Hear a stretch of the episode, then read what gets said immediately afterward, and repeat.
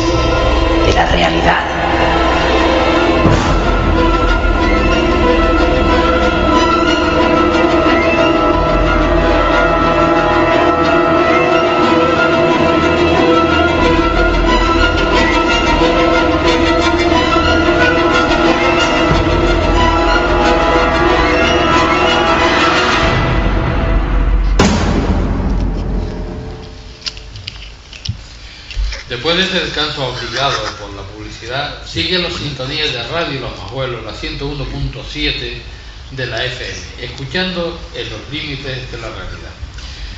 El caso de OVNI eh, que caen del cielo siempre resulta muy controvertido. Generalmente la falta de pruebas o restos que apuntan al accidente de artefactos de origen desconocido es, es la tónica habitual. Sin embargo, existen cientos de informes que hablan de extraños objetos que se estrellan en Canarias. Se han, hecho dar- eh, se han dado unos cuantos casos muy ejemplares, algunos no resueltos a fecha de hoy. Tenemos el caso del despliegue militar en el Teide.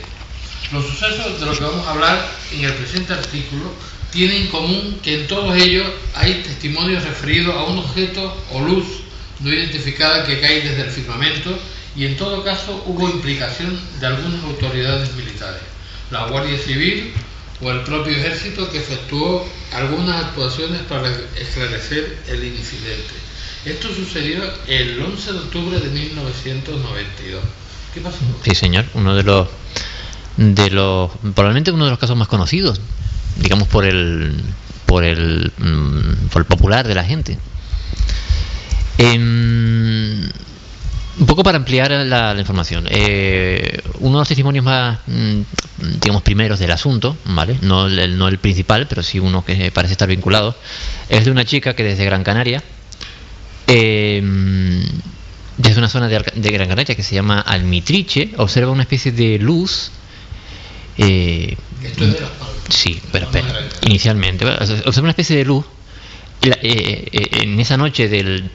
en torno a las 10 de la noche, en esa noche del del 11 de octubre del, del 92, que parecía venir rumbo a Tenerife. Vale. Eso, digamos, porque parece estar vinculado con el asunto, que se vio, digamos, desde fuera.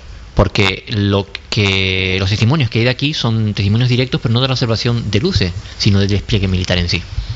Vale. Y creo que ustedes han tenido en algún momento la oportunidad de entrevistar a alguno de, los testigos principales. Pero bueno, vamos a contar un poquito la historia del asunto. Vale.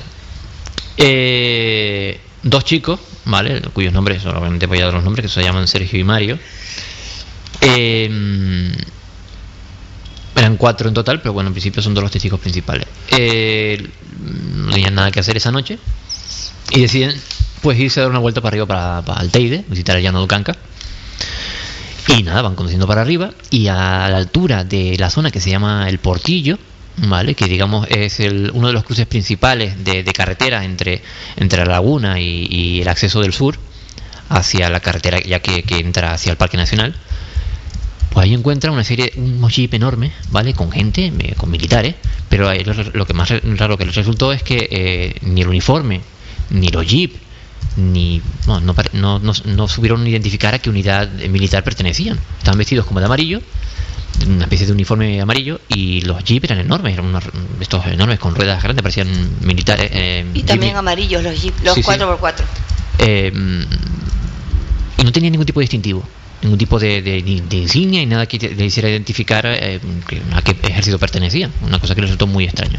Uno de esos eh, militares se le acercó a los chicos al coche y le dijo que dieran la vuelta.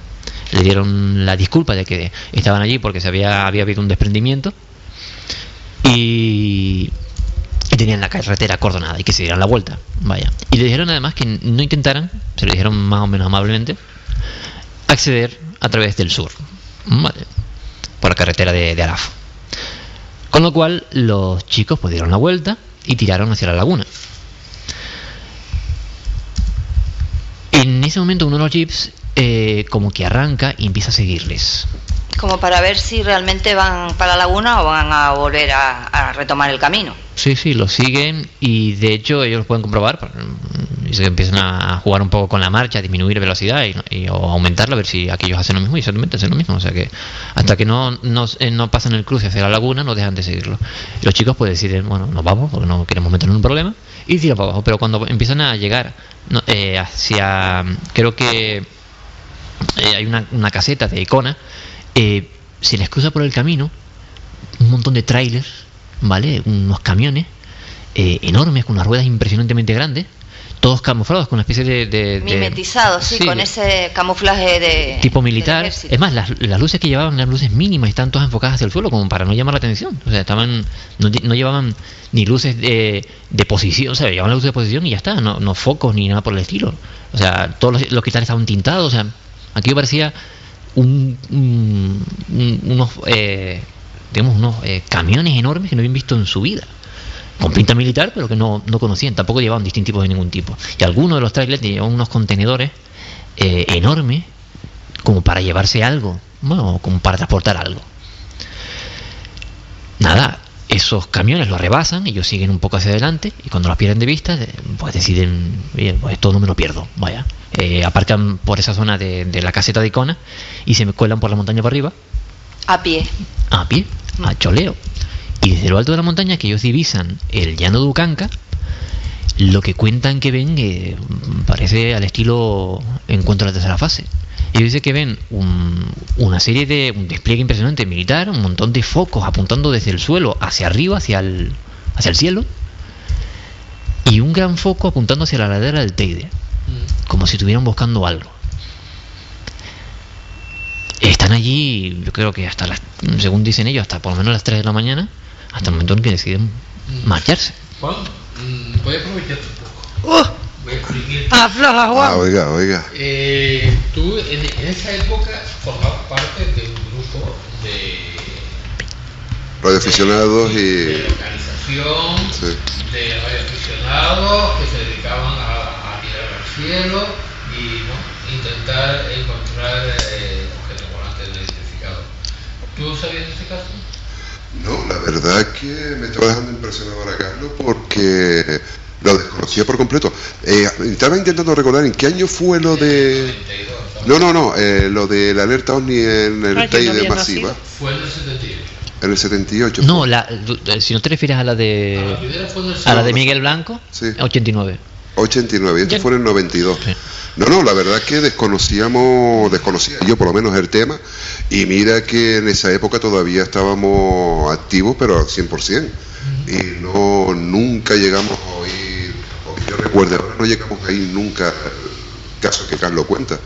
La Pues verdad que... incluso salió en el periódico que estaba suspendido, incluso un amigo mío intentó subir y no lo dejaron, estaba y salió en el, en el periódico, suspendido el funcionamiento del teleférico y del tráfico rodado, en, casi una semana estuvo, estuvo Lo que me extraña es que ustedes con, con, con, la, con las Sí, sí, sí, sí. No, y mira que hacíamos incluso arriba en Santiago del Teide, en el Teide, hacíamos de todo y la verdad que, no, y éramos un grupo impresionantes, de los cuales también un compañero que ya no está con nosotros, lo que se haya muerto, también estaba, era de la época y tampoco nunca llegamos a comentar el tema este porque no, no lo sabíamos. De todas formas, también tú sabes que si es militar, por la época, normalmente suelen evadir el tema y es por cualquier motivo, por lo que dice Fini, por desprendimiento, cualquier cosa. Claro, en el 92 como que te crees todo lo que te van a alargar. A ver si me entiendes. Entonces, claro, a lo mejor en aquel entonces pues no se sabía concretamente lo que era, sino maniobras militares en el TEI. La, la versión oficial fue esa había habido una especie de, según eh, la, versión militar, había habido una especie de desprendimiento en el que se había visto involucrado un vehículo civil y el teleférico también. Eh, no sé qué tipo de desprendimiento, pero el caso es que es lo que lo que ellos dijeron que, era la versión oficial que, que pululó por todos los periódicos, como decía Fini. Y ya está, todo el mundo se quedó tranquilo. Sí, lo que pasa que también dijeron que podía ser una caída de un asteroide, de chatarra espacial. Sí, eso, bueno, eso fueron luego las teorías que... Recuperación de un misil. Que se dijeron después. Maniobra o restos de una, una nave. Y la noticia salta cuando, ¿en qué fecha más o menos? No la de, de esta gente cuando estuvieron arriba, sino que ya empezaron ya la gente testigos como estas personas y tal. ¿Cuándo empezó? ¿Hace un par de años? ¿Hace ya unos, cuantos años? Mm, no, los conocerse, conocerse, ya más en profundidad lo que Los testigos son más o menos de la época. Porque, claro, ahí han habido eh, investigadores eh, interesados y yo creo que, digo, eh, yo soy nuevo en el grupo, en el Clave 7, yo sé que ellos han, conocido directamente a, a los testigos. Eh, lo curioso es que han mantenido la versión hasta ahora, o sea, y me parece perfectamente lógico, no hablan de ningún tipo de, o sea, no hablan ni de ovnis ni de nave extraterrestre, únicamente cuentan lo que vieron y es básicamente lo que lo que acabo de contar.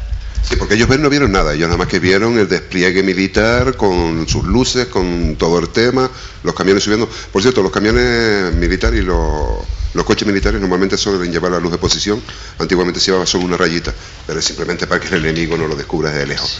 No es nada. Pero vamos. Pero la cuestión es ¿Qué enemigo tenían que, eh, ¿De qué enemigo tenían que ocultarse en esta ocasión? No, no, no, no, no, Los, los, coches van así preparados. No es que ellos lo hayan puesto así, sino que los coches van así preparados, en este caso.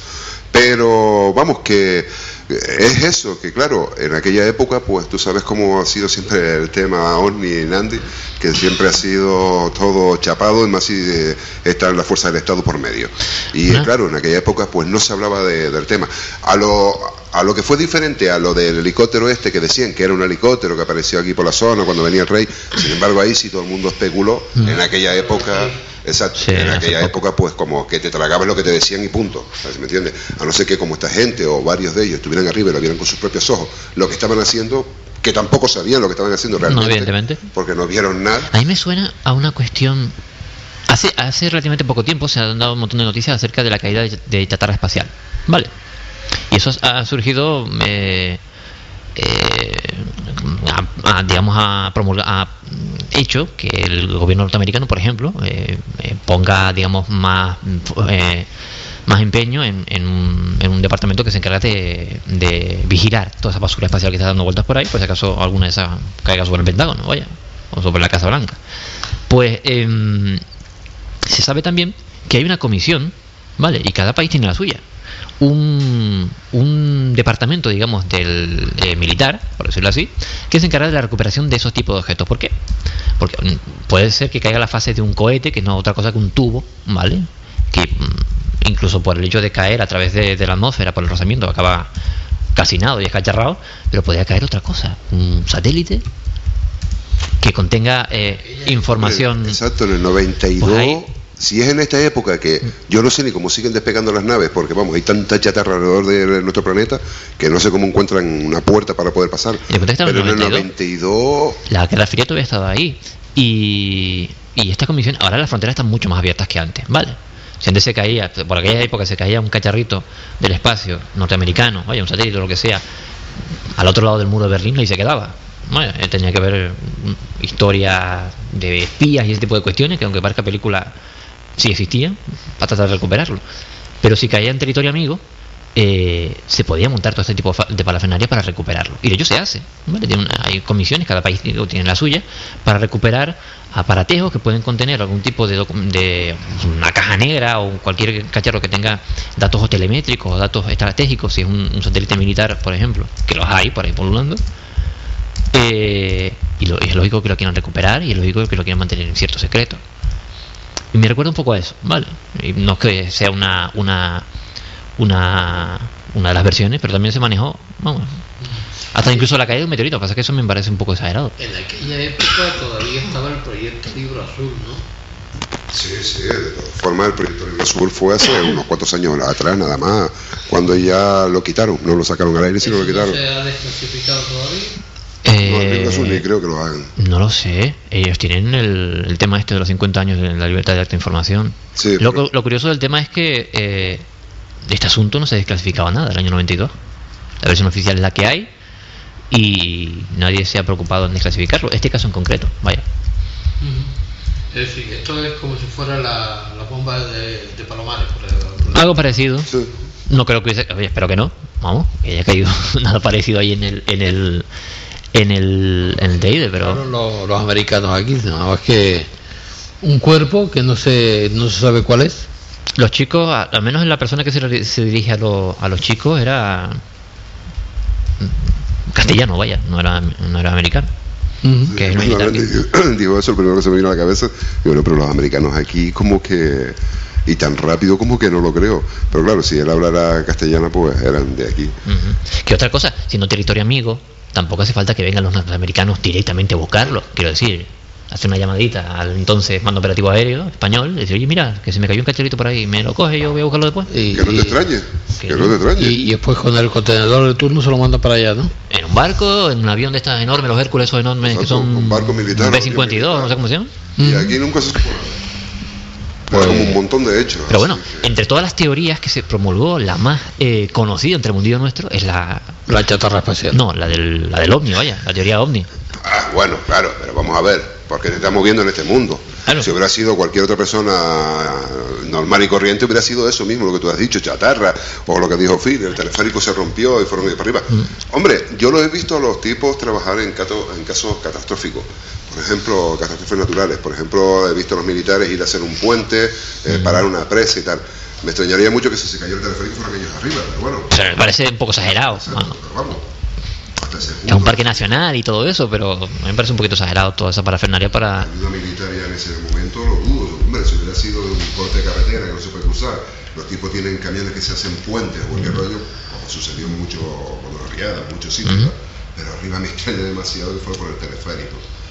Hombre, una vez más desconoceremos el hecho real de lo sucedido arriba. No sé qué hables precisamente con alguien militar, algún militar que estuvo en ese momento arriba. Si el testimonio, si el testimonio de esa señorita Gran Canaria, que habla de una, de una luz que, que, vio caer o acercarse hacia, hacia nuestra dirección, una luz muy, muy, muy brillante. Sí, que, que al principio parecía que iba a caer en Gran Canaria y se desvió hacia, hacia la zona de Tenerife. Puede ser eso mismo, trozo de satélite que se desprendió y tú sabes que la atmósfera deja una estela, una brillante y a lo mejor pues puede ser eso también. Y digo porque militar... lo, lanzo como teoría porque supongo que se habrá barajado en la época, pero sobre todo porque últimamente han, salido un montón de noticias acerca de eso, ¿vale? en nuestro blog hemos colgado unas cuantas, ¿vale? Cacharros enormes que se han encontrado en medio del desierto y ver la foto de dos beduinos con camellos y un cacho de un cohete que pone USA en un lado, ¿sabes? Es algo que... Eso sale en las películas.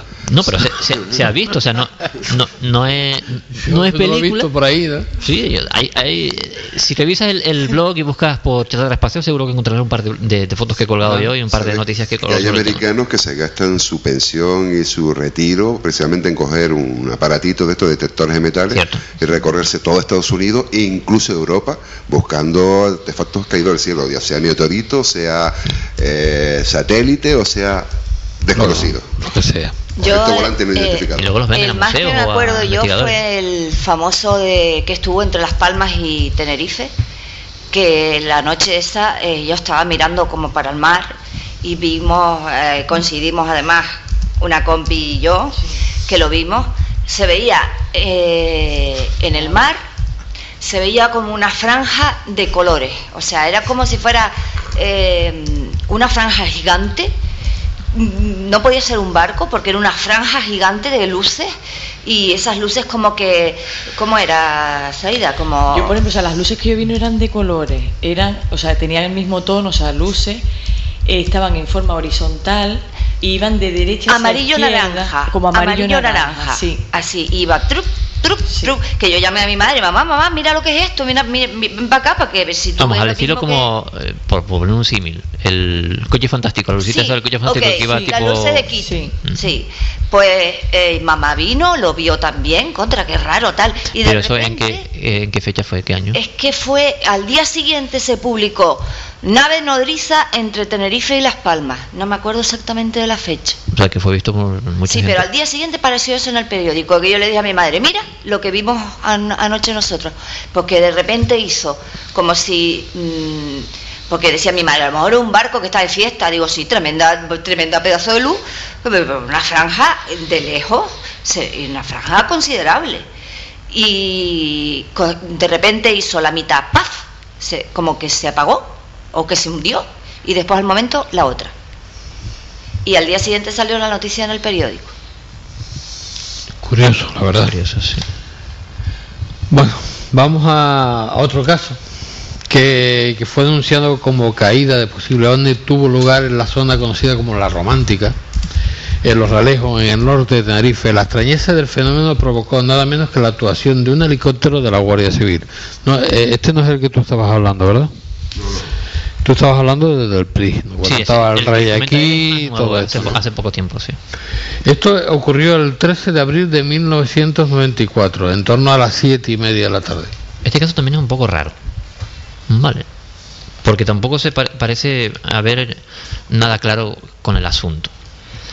Mm, Los investigadores de aquí han recogido diferentes testi- testimonios de, de- de de, bueno, de diferentes personas y cada uno lo describe de una manera distinta. Dice que un joven lo describía como brillante y con forma de platillo, que estaba quieto y a pocos metros eh, sobre el mar.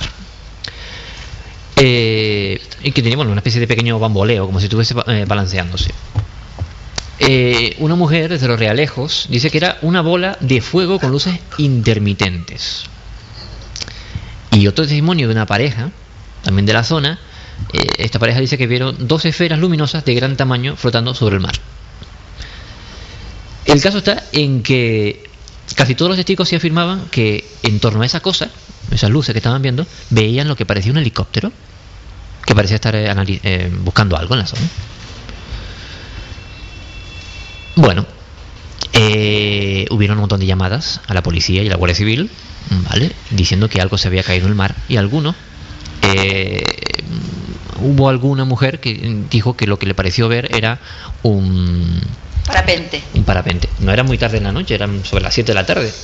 Con lo cual todavía A las siete y media de la tarde. había, había algo de luz.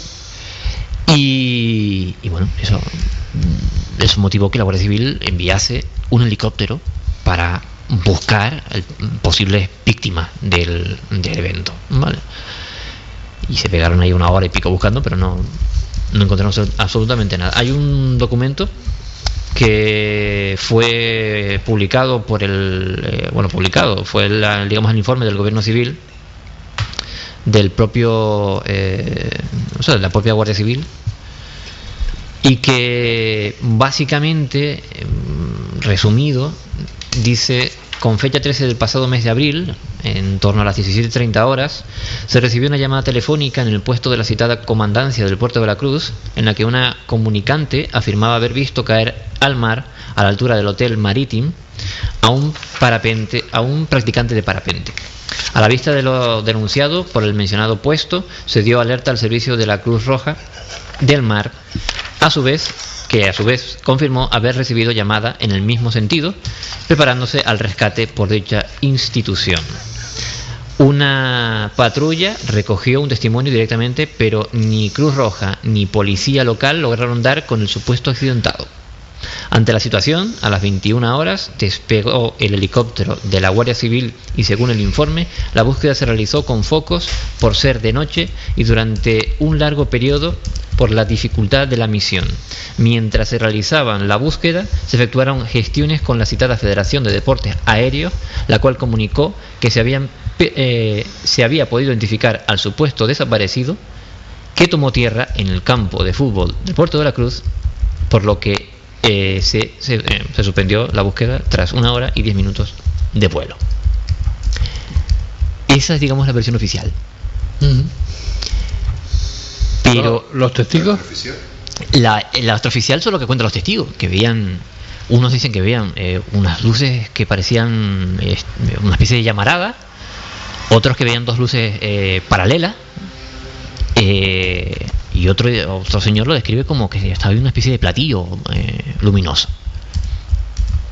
Vamos, no sé qué, eh, si fue, eh, no sé, de hecho, eh, la propia Federación de, de, de- de- de Deporte. Del parapente, sí. Eh, Ellos dijeron que podía ser un parapentista, pero ellos tenían constancia de que todos habían sido, habían llegado. O sea, el, el perdido no, no estaba. O sea, no tenían constancia de que se hubiese perdido ninguno. Es más, ellos decían que eh, todos los parapentes que habían comunicado, que habían salido a dar vueltitas por ahí, todos habían eh, aterrizado. Habían regresado Pero tampoco, lo que tampoco dijeron es que hubiese o que conociese de uno que estuviese por ahí perdido. O sea que se supone que todos tienen que estar declarados, que van a estar volando por ahí, tienen que, que comunicarlo a la, a la federación para que, para por si se pierden, vaya. Vamos, que Sí. era un parapentista ilegal o era un objeto. O, o era otra cosa. el helicóptero no era. El caso es que no se encontró absolutamente Nada. nada, Supuestamente. supuestamente. A lo mejor Supuestamente. era un avión que abrió la puerta para alguien que iba a salir al patio a jugar. Seguramente. Saida, ¿tú lo viste? Sí, yo lo que quería comentar era eh, que yo lo que vi fue eh, viniendo del norte hacia la laguna, eh, había en el aire suspendido un objeto, eh, o sea que coincide con la descripción última que dio Carlos, que era como un platillo brillante plateado, estaba suspendido en el aire. Y, o sea, no era ni un avión ni nada que, que conociéramos. ¿A qué distancia más o menos crees tú que estabas tú del aparato para identificarlo de esa forma? estaba bastante, eh, o sea, muy cerca no, pero no era un objeto que conociéramos, o sea, estaba totalmente quieto y el brillo que tenía, o sea, no era luces, era como, eh, o sea, un plateado brillante y en forma de platillo. Pero, O sea, que ¿dónde, no- ¿dónde fue eso exactamente? Viniendo del norte, cerca de los rodeos, cerca de los rodeos, o sea, yo lo vi, eh, yo iba conduciendo, entonces prácticamente ¿Y cuándo ocurrió eso? pues hará cosas de 4 o 5 años. Yo iba con mi hermana Eva, que mi hermana es totalmente escéptica, o sea, no cree en esas cosas, y ella misma se quedó sorprendida de lo que estábamos viendo.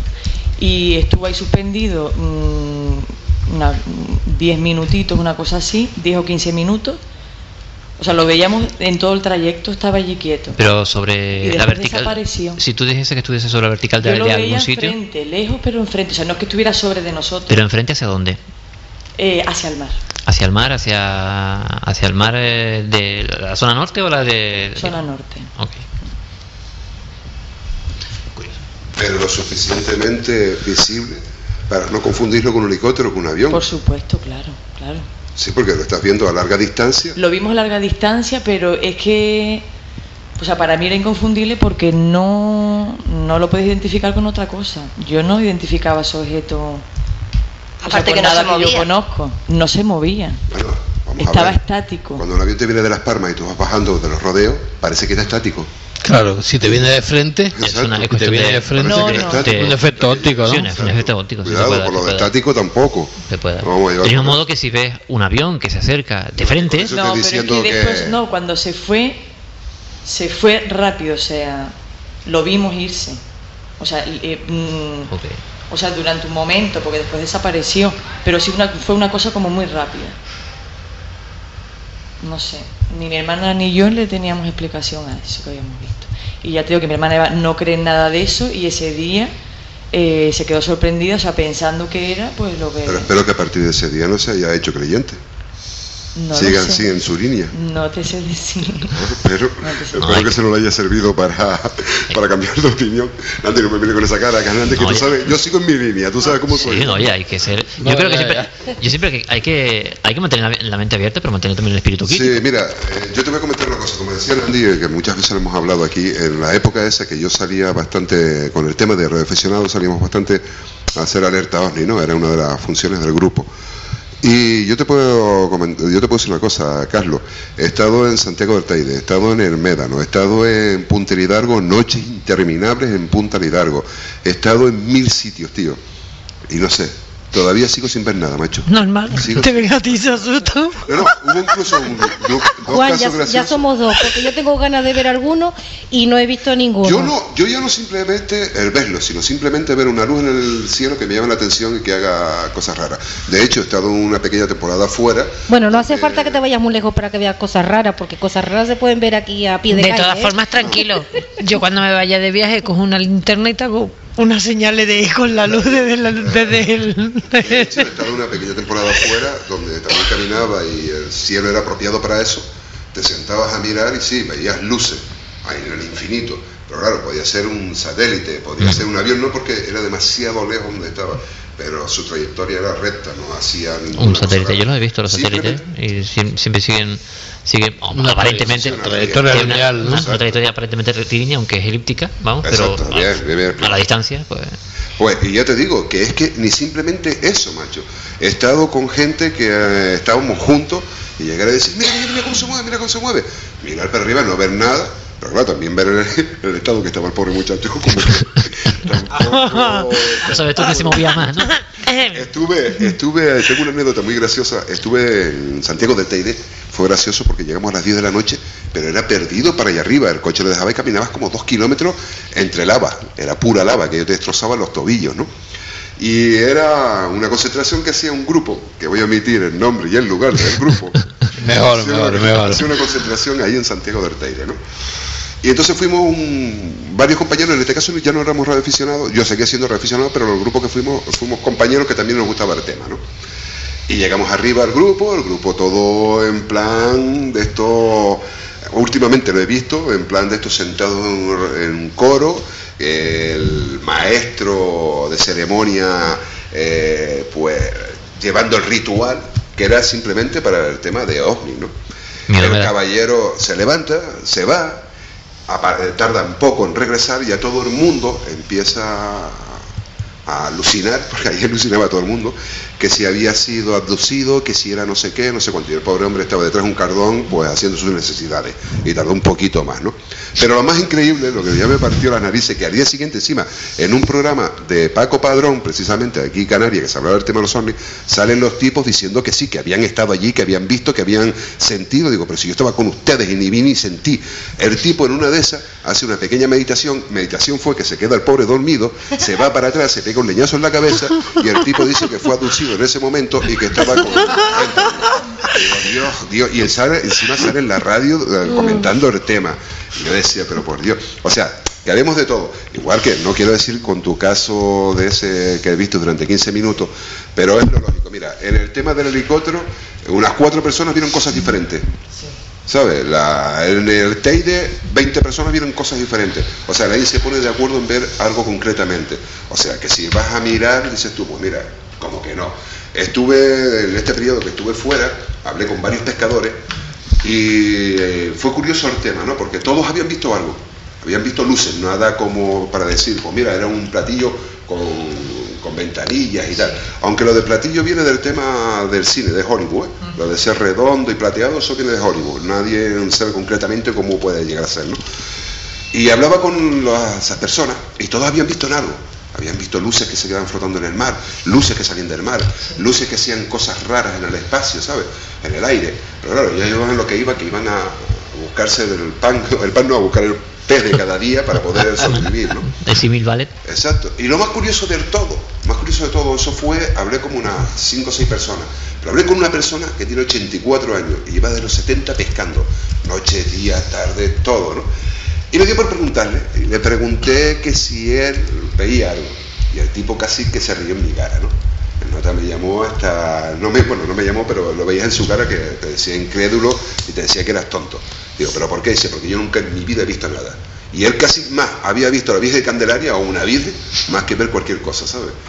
Pero está claro, es lo que cuando antes me reí que tú decías, no, porque en nuestro grupo, está claro una cosa, si tú, por, por ejemplo, te dedicas al tema de Verosni, quieras o no quieras, siempre va a salir alguien que te va a decir, vi, Claro. oí, y entonces te lo vas a creer porque estás metido en el tema.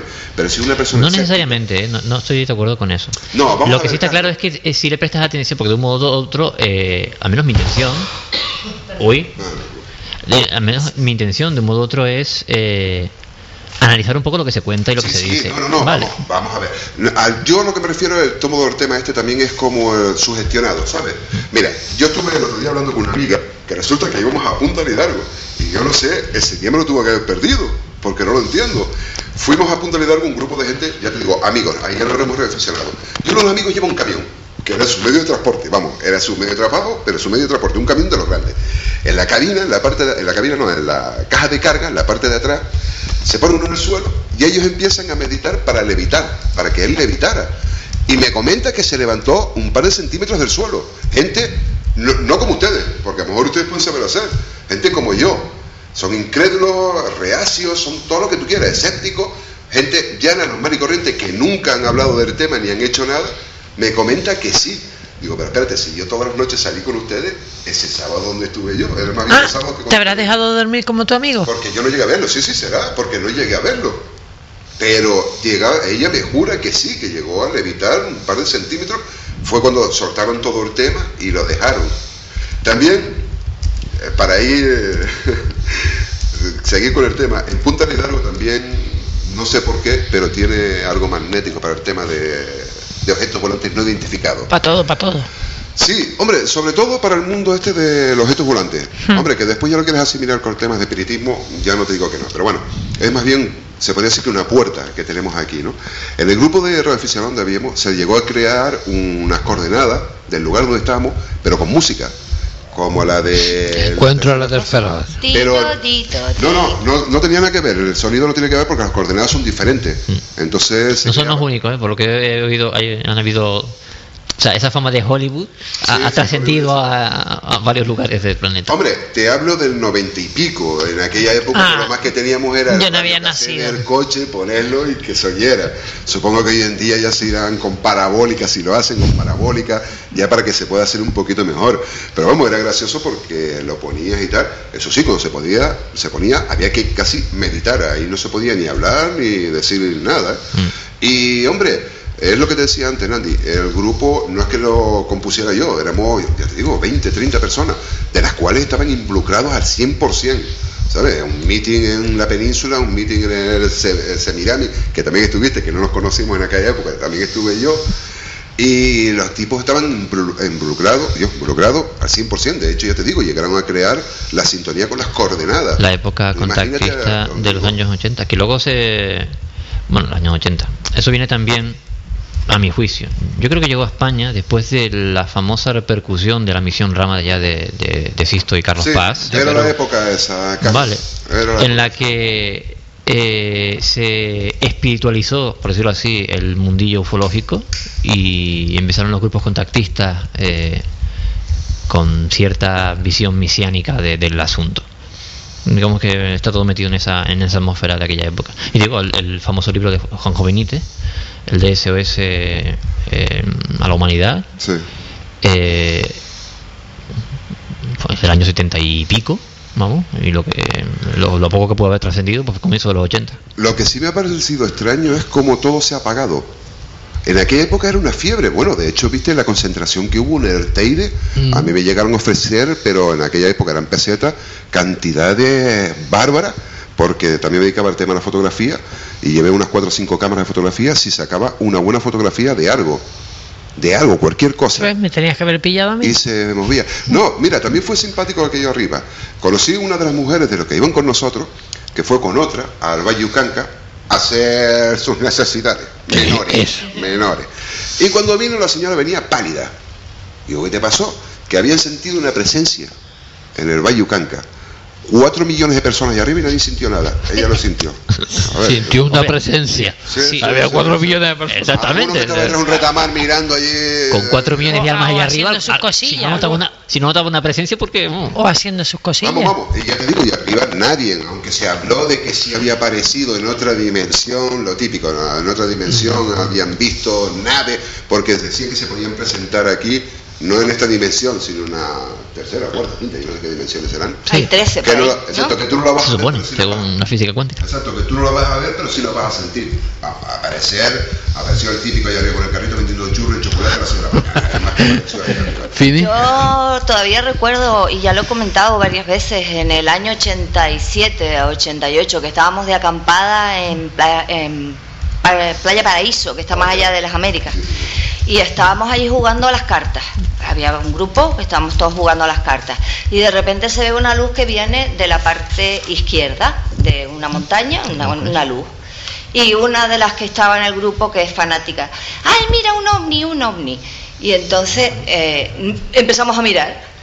Y, y el, el punto, el punto luminoso ese, llega hasta el- justo el centro de donde estábamos nosotros, en el, eh, a lo lejos, se para, ilumina todo el mar, iluminó todo, todo, todo el mar, que nos quedamos nosotros perplejos, y luego se fue por el mismo camino, o sea, volvió hacia atrás. Y de entonces todos nos miramos, y tú sabes lo que es nadie decir ni mu, todos seguimos jugando a las cartas. Hombre, yo te voy a decir una cosa, Fini. Yo no los he visto, pero sigo creyendo. Que algo tiene que haber, vamos a ver. Porque como decía en la película Conta, si no, chiquito desperdicio, ¿no? Sí. Algo tiene que haber, eso está claro. Hombre, que desgraciadamente alguien lo había podido ver y yo no. Porque a lo largo también de nuestra trayectoria en la radio, en otros lugares donde hacíamos programas, llegaste a traer invitados, Nandi, que tú lo veías a la cara y decías, tú mentiroso, eh, mucho cuidado. Pero veías a otro que si era mentira se lo tenía tan creído que hacía creer a todos los demás que era cierto, ¿sabes? Simplemente la forma de contarlo, la forma de, de- de vivirlo. Otros veías tú que, vamos, se lo estaban montando a base de bien, ¿sabes? Una, uno, una pequeña puntilla, este, el de Rama, ¿cómo se llamaba? Este, Sixto Paz. Sixto Paz. Tú me entrevistaste a través del teléfono. Sí. Yo estaba al otro lado realizando el programa. Mm. Y lo estaba escuchando y para mí fue lamentable. El tipo hacía más Sí. publicidad de su libro Sí. que de lo que realmente tenía ¿De que cuál de ellos? Del último. No, que del último libro y contaba desde los escrito- años 80, se ha estaba escrito- contando lo mismo, lo mismo, lo mismo. Sí, lo sí, mismo. sí. Se ha el escrito- ya se quedó como estancado. Vamos. El ha escrito no sé cuántos libros. Es a lo que me refería a lo que te estaba diciendo Randy, que hubo como un parón en el tema y de hecho sigue habiendo un parón, aunque siguen habiendo grupos determinados, ya no es como antes, ya no se oye tanto, ya la gente no sale tanto a, a una alerta ovni y tal, ¿no? Pues el tipo... Incluso investigadores, ahí ahora no, hay tanto. Por aquella época Exacto. salían De hecho, tú lo tienes como churros. A JJ eh, Benítez, Mm. que el tipo tampoco ya se ha dedicado al tema de, de lleno. Pero vendió muchos libros. Hombre, pero Bueno. también vendió. Este, Miguel Blanco también ha vendido y ahí sigue teniendo su programa. Hoy en día volvió otra vez a hacer lo que fue el lapso que tuvo, volvió otra vez a hacerlo. Y la gente sigue todavía eh, metido en el tema. Pero lo que yo me refiero es que, claro, toda esta gente de antes, que tenían su fama, ahora quieren que vuelvan a reconocerlo y a estar en el, El candelero. en el candelero. Entonces el tipo, yo te digo, la entrevista, para mí siempre ha sido uno de los grandes en el tema de investigación. También tiene sus más y sus menos, pero bueno. Y el tipo promocionó su libro al 100%. Andy le hacía una pregunta, no, porque del, libro que estoy escribiendo, no, porque del libro que escribí, vamos a ver, eh, siéntate lo que estamos hablando, ya habrá tiempo para que tú hagas tu publicidad y que vuelvas otra vez a estar ahí, ¿sabes? Pero también te voy a contar una, te voy a decir una cosa. La gente que ha visto algo, realmente, los que lo han visto, no te lo van a contar, porque te lo vas a tomar por loco. Sí, Y para que te lo cuenten tienes que pegarte hablando con ellos días y días. Y cuando vean que a ti te gusta el tema, de que no vas a reírte de ellos, posiblemente te cuenten el tema. Y ahí es cuando se te ponen los pelos de punta. Mira, yo mm, hace unos años atrás, unos 18 años más o menos, o quizás menos, eh, tuve la oportunidad de, de conocer a gente que trabaja en Izaña, ¿vale? Eh, en la actualidad, uno de ellos, que, que fue con el mayor confianza cogí, eh, creo que es el direct- sigue siendo el director de astrofísica, creo que es él. Y, y una vez así en confianza, pues yo le, le pregunté a él, le dije directamente, le digo, mira, tú que, que estás en Izaña, que estás ahí todo el día, día y noche mirando por estar, le digo, dime la verdad, de la verdad y que no va a salir de aquí, pero ahora sí está saliendo. Digo, ¿tú has visto alguna vez una nave espacial, algo que se asemejara a un, a un platillo volante que decía la gente? Y me respondió totalmente que no. Dice, en absoluto, me he pasado investigando, mirando el cielo, jamás de los jamás he visto nada. Pero eso no quiere decir que otros compañeros sí hayan visto y no quieran decirlo, que eso viene en relación a lo que tú acabas de decir. Pero él en concreto no había visto nada. Pero si alguien sabe algo, no lo va a decir. Mire, yo te digo una cosa, es muy difícil. El tema, la verdad, que son cosas muy peleagudas. Igual que hablar de espiritismo, son cosas muy peleagudas para la gente. Sobre todo ¿eh? el tema de, de espiritismo, pues como que lo tenemos un poquito más asimilado.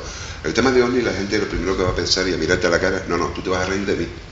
Hombre, vamos a ver, yo soy escéptico, ellos me conocen como soy, que realmente es que no creo en nada y paso tranquilos de todo. Mentira. Pero hombre, vamos a ver. Pero vamos a ver, eh, no, ya no significa que yo no vaya a escucharlo. Y otro tema es que yo me lo crea o no me lo crea.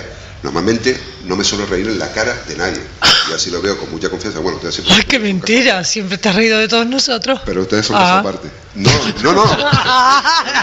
¿Has visto cómo lo hemos pillado? Normalmente cuando conozco a alguien por primera vez, pues no suelo, hombre, yo no voy a, a decir que lo que ella está contando me parece una barbaridad o una tontería. Perdón, no me acuerdo tu nombre. Zaida.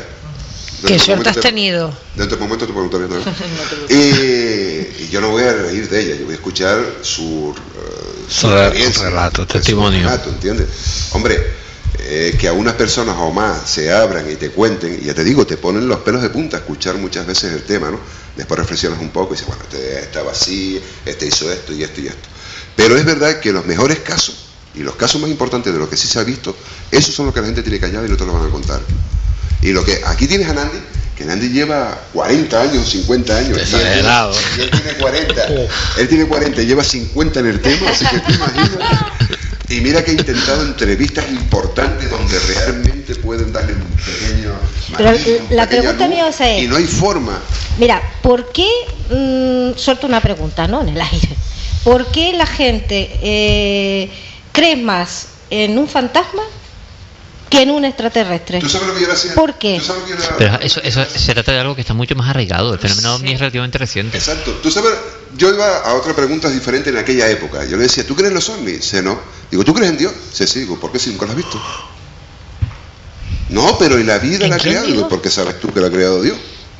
Así que es lo mismo al final. Ah, como el billete de Bin Laden, esto de 500 euros. lo mismo. La película- Parece Nunca como que se le, te- se le teme a los ovnis, a la vida Sí, extraterrestre. pero ¿Por es qué siempre se le teme? Pero el No sé. siempre se ha montado. Yo he visto programas muy buenos en televisión hablando sobre el tema y el director es un showman y al final al tipo lo dejan ridículo, ¿sabes? Y él va a contar su historia. Entonces la gente no está por la labor. ¿Tú crees que yo voy a contarle a cualquier persona? Pues mira, eh, vi un ovni o vi un, yo qué sé, un espíritu. Aquí hay una señorita en el grupo que salió en la televisión y me cayeron las lágrimas a ver las barbaridades que se decían y, se- y las atropelías que se decían. Pero bueno, defiéndete ahí. pero vamos, ¿Para vamos, qué? vamos a ver. Ah, palabras ¿qué, eléctricas, oídos desenchufados. qué es eso? Como se nota que anda ya con los aparatejos. Yo tengo un amigo de ella, en el trabajo, que cayó en la radio, dice, mira la Fili, esa está loca como la cabra. Pues sabes que ese amigo ahora está súper involucrado Pues porque, mira. porque la mujer nueva que tiene lo metió en el tema. Pues ahora mira, está no y veas. él se Es que lo que no consigue una mujer. Achacándole de locura. Mira, ¿sabes? yo voy a hacer otra pregunta. ¿Y por qué a los pilotos se les hace firmar un eso de confidencialidad de que si ven algo no pueden contarlo jamás? Jamás, nunca, aunque se jubilen. Bueno, de todas formas, hay pilotos que lo han contado, aunque han Sí. firmado. Ah, y después de jubilado, además. Sí, así que. Hombre, Porque, vamos, si no hay nada que ver, ¿para qué tienes que firmar esa cosa? No solo pilotos, sino azafatas. De todas formas, también les viene bien, vale, que no cuenten nada. Un piloto que vaya por ahí diciendo que ve lucitas mientras va conduciendo un avión con es 30 lo que personas estamos- dentro, Es lo que estamos hablando los dos, ¿por qué? como que no queda muy bien. ¿Pero por ¿sabes? qué? Es lo que estamos hablando los dos, ¿por qué? Porque te vas a reír, los vas a achacar por loco y se sienten No, pero, nos matan. pero ellos saben que pueden, Bueno, pueden déjame- estar. déjame hacer esa, esa preguntita también. Estamos Dime. hablando de pilotos, sí. pero ¿por qué a las azafatas? ¿Ellas conducen? No, pero es más están. difícil de que lo vean. están- Ellas también firman. Ya, pero están. Sí, además tenemos conta- constancia de eso. Están en, en el, en el avión, es parte del pasaje. Sí, pero entonces todos los pasajes deberían hacer y firmar también lo mismo. Es parte del- no, me refiero al pasaje, me refiero a la tripulación, es parte de la Hombre, tripulación. Ah. Supongo que a lo mejor el piloto la llamará para que sea testigo y entonces claro, ahí firmarán porque si ella está en la cabina atrás sirviendo al pasajero, tú me dirás a ver qué va a ver ella. A ver, No sé, se sumará por ventanilla. es lo mismo que ha pasado con el bulo de la NASA. Ahí están otra vez, ahí están. Y pararon todo y sacaron a todo el mundo fuera. En el 67, cuando tuvo el hombre pisó la luna por primera vez, que decían que habían visto puntos suspensivos, porque nadie sabe realmente lo que se vio o lo que no. De hecho, hay gente, redactor, había un español incluso allá, que él sigue diciendo lo mismo, que, Que lo a la sacaron, calle que lo sacaron y y... no lo han dejado nunca hablar sobre el tema. ¿Sabes? Hay un documental que me parece que yo te lo comenté o te lo dejé sobre el caso Roswell también, Roswell, el área 51, perdón, del tipo que estuvo en la nave haciendo la... Bob Lazar. ¿Eh? Ese famoso Bob Lazar. Ese, que el tipo eh, firmó y lo amenazaron de muerte. Y el tipo lo dice y él lo primero que dice es que si muere es por ese testimonio. De hecho, el tipo sigue ahí escribiendo sus libros, saliendo en televisión y haciéndose de oro. No sé si con verdad o con mentira, pero el tipo... Yo tengo un amigo que es piloto, lo que pasa que ya está retirado, y él sí tiene un caso. lo que pasa que no puede hablar de ello. Yo por darte números, supongo que un 60% de la población, tanto militar, tanto de pilotos, tanto de la gente normal y corriente, algún momento de su vida han tenido un caso OVNI. Que OVNI no es que significa platillo, sino objeto volante no identificado. que no Algo extraño que no... Seguro, además, a lo largo de la historia, de hecho, hemos hablado cuántas veces que es algo que me ha impresionado, las pinturas estas que están en el Sahara, me parece que son, que era de la época de los cavernícolas, que ellos pintaban lo que veían, y se ve un tipo con escafán, escafán, Ah, estaba hablando de escafandra, Tassili, las famosas inscripciones de Tassili, grabados en la pared. Vamos a ver, no es que sea de ahora, no es porque es lo que estamos hablando, que no habría que tomarlo por locura, ya Claro. eso es desde antes del hombre ser hombre o de estar sobre la faz de la tierra, ya estaban ellos aquí. Y vuelvo a repetir lo mismo. Los no- ovnis en la Biblia. Exacto. Hombre, lo del carro de fuego que hablabas antes, se- bueno, hasta Jesucristo se llega en la iglesia, desde el siglo V, se baraja que podía haber sido un extraterrestre. ¿Sabes? Porque además es que te pones a leerlo y todo coincide con la luz que viene, lo recoge, que si no se Está claro muere, que haberlo matado, que tal, que, todo depende del matiz. que le quieras dar y con que, que, claro, todo los depende. ojos que quieras verlo, vaya. Exactamente, eso está, eso está muy claro. Evidentemente, si, hombre, si un ufólogo ve, eh, lee la Biblia desde su punto de vista, del punto de vista de la ufología, evidentemente es más platillista, por decirlo así, va a haber ovnis y y, y- marcianos por todos lados. Sí, sí, Pero vamos. también hay que tenerlo en cuenta. Que digo que un poco también es a, razón de interpretación. Vale, evidentemente. Mira, yo soy escéptico en el tema. De hecho, he estado por todos lados. Pero si tu pregunta fuera, ¿cree? Te diría rotundamente que sí. No sé, hombre. Creo que hay, a ver, tiene que haber De lo algo. contrario, no, lo he visto. no vendría aquí todos los viernes a hacer un programa de radio. Pero, Hombre, hay mucha gente que lo ha visto. Sí, sí, sí, sí. Yo, creo que por eso, negar. yo creo que por eso estamos donde estamos y hacemos lo que hacemos. No simplemente porque nosotros lo habíamos visto, sino porque sabemos que tenemos constancia, desde que, ya te digo, desde que el hombre está por primera vez sobre la faz de la Tierra, se ha hablado del mismo tema. Unos son verdes, otros son pequeñitos. Me acuerdo que en la época, yo no sé si seguirá ese tema, que los pequeñitos verdes y cabezones eran los malos. Siempre los pequeñitos son malos, ¿eh? por la mala leche, que no crecieron más por la mala leche. Cuidado, cuidado, cuidado. Juan, ¿te estás Cuidado. metiendo conmigo? Hombre, En si fuera terreno- verde, si fuera verde, Estás ya en terreno pantanoso. No, verde me vas a poner tú, que no es lo mismo. Bueno, No, no es cierto. eh, vamos, vamos a cambiar un poco el tema porque ya son la, ya eh, en la eso y hay que hablar ya. Nos quedan dos minutos y vamos a hablar de otra cosa. Eh, sí, porque, porque- Nos Es que cortó va- seco. Sí, sí, hay que, es que son dos minutos que nos quedan y hay que hablar sobre la, la revista que salió en estos días, ¿no? Ayer. Ayer. Bueno, Ayer. intenté que saliera el día 1. La revista Clave 7. Sí. Cuéntanos, cuéntanos. Pues intenté que saliera el día 1, pero hubieron Algunos problemillas. algunos problemillas, bueno, que se solucionaron. Y bueno, ya está, ya está, ya está publicada, ya está editada. Son 144 páginas, pues cargaditas de, de un montón de contenido. Y bueno, voy a hacer un repaso súper rápido al, al, Sí, al súper rápido porque ya Eh, artículos, vamos a empezar por los, los articulistas, ¿vale? Con todos son artículos, pero en principio vamos a separar lo que son secciones fijas de, las de los artículos eh, eh, digamos, de, variados, que están fuera, digamos, de, la, de, la, de los temas fijos. El, uno de los principales esta es de José Manuel García Bautista, se titula 25 preguntas críticas sobre la Semana Santa, sobre la Sábana Santa, perdón. Es un, artículo muy extenso, ¿vale? Que yo creo que trata todos los posibles puntos de lo que se ha dicho y se ha dejado de decir sobre la Sábana Santa. Es tan extenso que está dividido en dos partes. La primera parte está, está en, en este número y la segunda saldrá para el, la revista de agosto. Eh, también tenemos la colaboración de Andrés Brito, que es, eh, es el delegado en Canarias de, del, Centro Español de Sintonología, y que en este caso nos habla de eh, la Semana Santa en sí, la Pascua.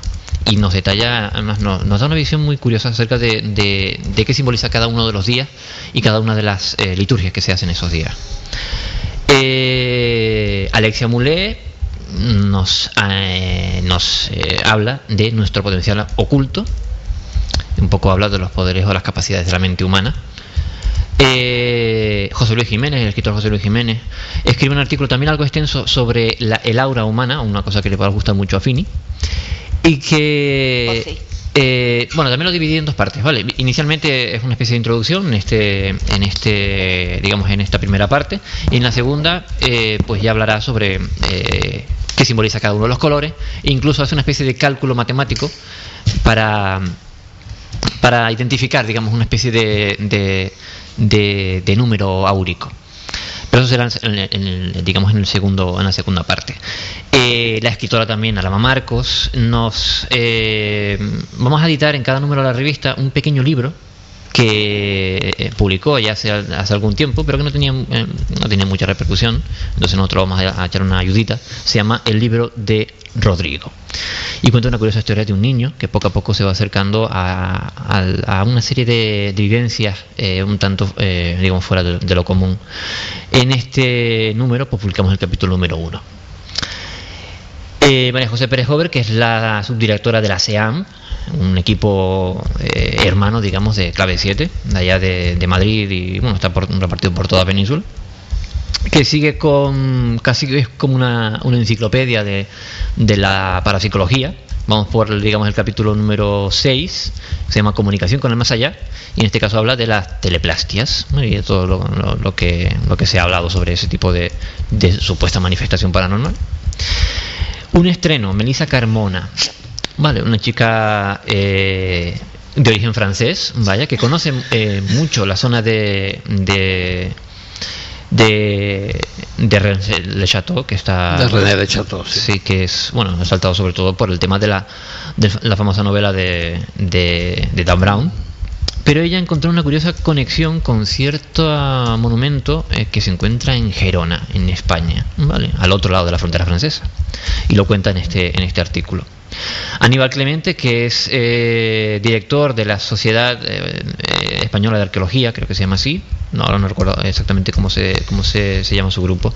Historia y Arqueología. Exactamente, gracias mm. Fini.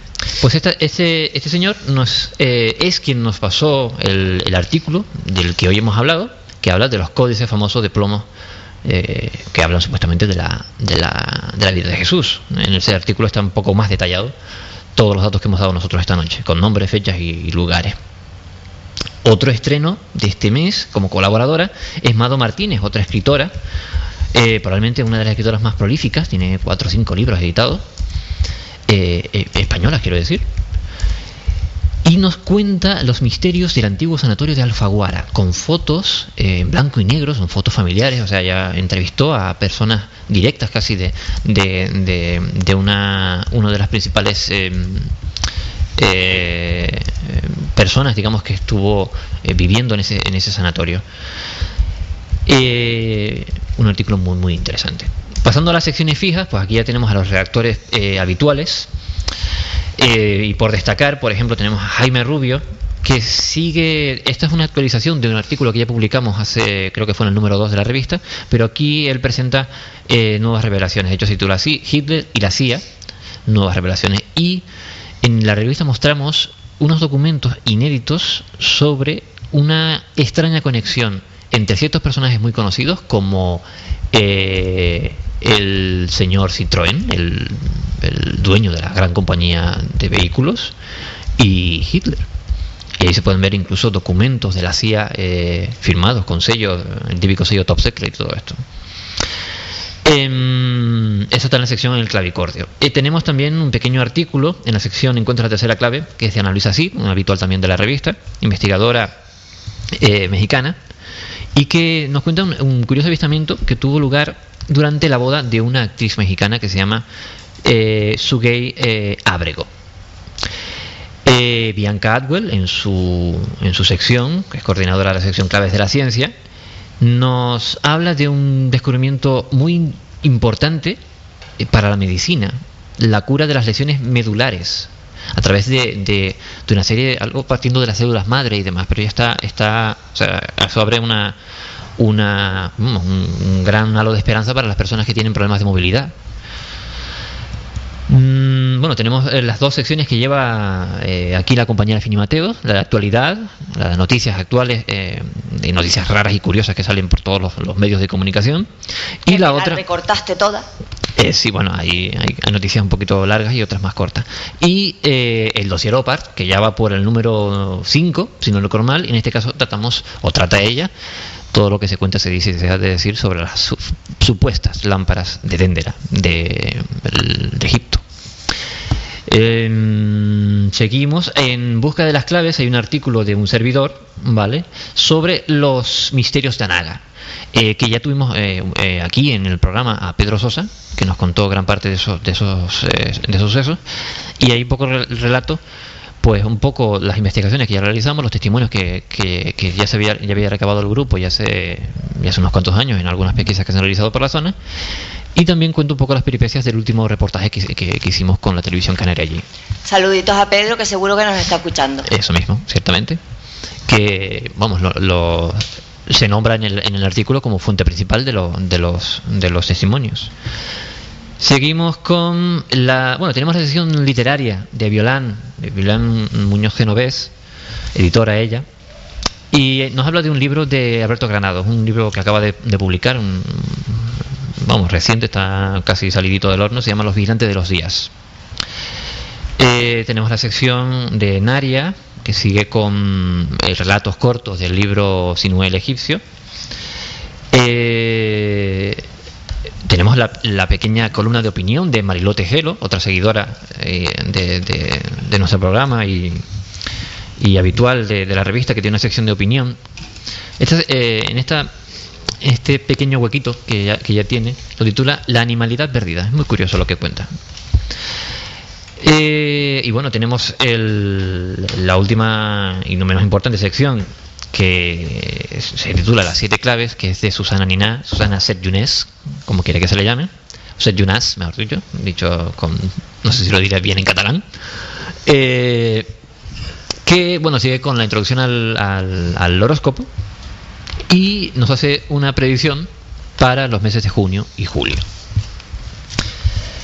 Básicamente y muy resumido, esos son los contenidos de la revista. No sé si se me, no creo que se me haya saltado nada. Ahí está ca- prácticamente todo. Hay un- también está publicada la crónica de la primera semana solidaria del misterio que lleva a cabo el, el- el equipo de Dimensión Límite Mm. que, que lleva el David Cuevas, que también es colaborador nuestro de la revista y que bueno un poco cuenta las estadísticas, lo que se recabó para que se recabó una buena pasta, digamos, para Y la alerta ORDIN que van a Ah, sí, también. eh, organizar. Sí, exactamente, la alerta OVNI que van a organizar. Que nosotros también vamos a secundar una, pero bueno, ya lo, ya lo anunciaremos cuando tengamos el, el, el- bueno, todo el equipo montado y todo esto. ¿Cómo encontrar la revista? Pues vale. Principalmente en el blog www.clave7.blogspot.com Hay una sección que se llama así mismo, eh, sección, eh, o sea, revista digital clave 7, y es pinchar ahí y puede encontrar tanto este número como los anteriores, tanto visualizarla como descargarla. Eh, también tengo que actualizar para subir los artículos de la última revista, pero en, la web que tenemos, la web es clave7. punto- sin las 3 W, directamente, clave7, 7 con número, punto webcindario.com barra index. Vale, que lo sepan. Punto. HTML. Por eso lo digo despacito para que tomen nota. Pues eh, en la sección archivo están todos los artículos de todas las revistas publicadas hasta ahora separados por sección. Si a alguien le interesa ver artículos sobre ufología, únicamente tiene que pinchar en la sección de ufología y verá todo lo que se ha publicado. Incluso hay una relación directa con cada uno de los- de los eh, eh, Articulista. autores, articulistas, ¿vale? Si le interesa, yo qué sé, los artículos de Alfonso Ferrer, por ejemplo, solo tiene que buscarlo, pinchar en él y verá todo lo que el hombre ha publicado por si le interesa, yo qué sé, cómo escribe o le, le interesa a la persona en sí. ¿Y para cuándo la revista impresa en papel que se encontrará en todos los kioscos de nuestro territorio nacional y Latinoamérica? Eh, Dios quiera, tú grita lo más alto a ver si Dios, te- Dios o cualquier divinidad, aunque sea pagana, te escuche. Algo de Claro. Sí, otro, otra forma de encontrar es a través de eh, la biblioteca que tenemos en ISU, isu.com. ¿vale? Ahí están todos los números y ahí los pueden visualizar en el formato más, más novedoso que permite Internet, que parece una revista, es una revista digital, pero casi parece real. Eh, incluso el movimiento de las páginas, la sombra entre páginas, está muy, muy bonito. El- la dirección es sin las 3 W, igual, o sea, directamente isu.com y ssuu.com barra clave guion 7, 7 con letra. Y ahí encontrarán todos los números. La descarga, que eh, la pueden hacer eh, desde nuestro blog, eh, se hace directamente desde vox.net y no necesitas, eh, nadie necesita eh, registrarse para descargar la revista, únicamente pinchar ahí, eh, aparecerá la revista también eh, visualizada y hay un botoncito por ahí cerquita que se ve fácil que pone descargar, pinchar y la descarga no tienes, no, o sea, no, no tienes que, que registrarte para nada, no necesitas ser usuario de, de vox.net. Eh, la página de Radio. Eh, decir que en día y medio, dos días, no creo que llegue, en ISU tenemos un total de 110 visitas a la revista. Uy, espero que no se haya roto nadie nada. Y en el portal de Vox.net, que es el portal de descarga, eh, en día y medio, como digo, van 53 descargas de la revista. Mm. Algo que, oye, No, macho, está nada más mal. simplificado no puedo haber nada, que me has dado 40 direcciones y no recuerdo ninguna ya. Eso es, Clave 7, si Por suerte- Google, por suerte, esto está grabado y se puede escuchar después. Vale, vale, vale. te lo vuelves Y- a escuchar y ya sabes. Lo Y don grabas. José que nos recuerda que también por Radio Majuelos y, y Clave 7 pues se lo pueden también escuchar. Ajá. Bueno, creo que hemos llegado al final, ¿no? Sí, señor. Juan, por favor, no hagas ruido. Eh, quiero darle las gracias a todos. Eh, Nos hemos pasado, bueno, pues 11 minutos de, de la una. Pero también llegamos tarde. También llegamos tarde, ¿verdad? Y la mesa estaba toda disparatada, no sé por qué. Escogorciada. y la que, realizadora estaba hoy en... eh, eh. No, Bueno, la pues nada. realizadora estaba aquí pegadita. Bueno, nada, hasta la próxima semana y que sean muy felices. Corre, corre. Despide.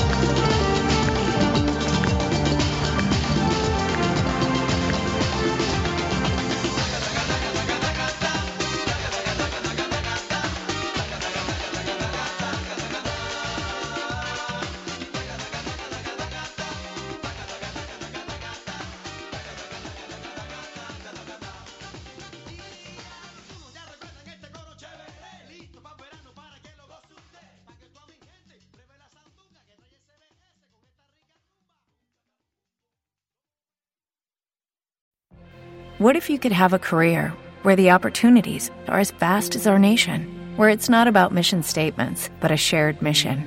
At U.S. Customs and Border Protection, we go beyond to protect more than borders from ship to shore, air to ground, cities to local communities. CBP agents and officers are keeping people safe. Join U.S. Customs and Border Protection and go beyond for something far greater than yourself. Learn more at cbp.gov/careers.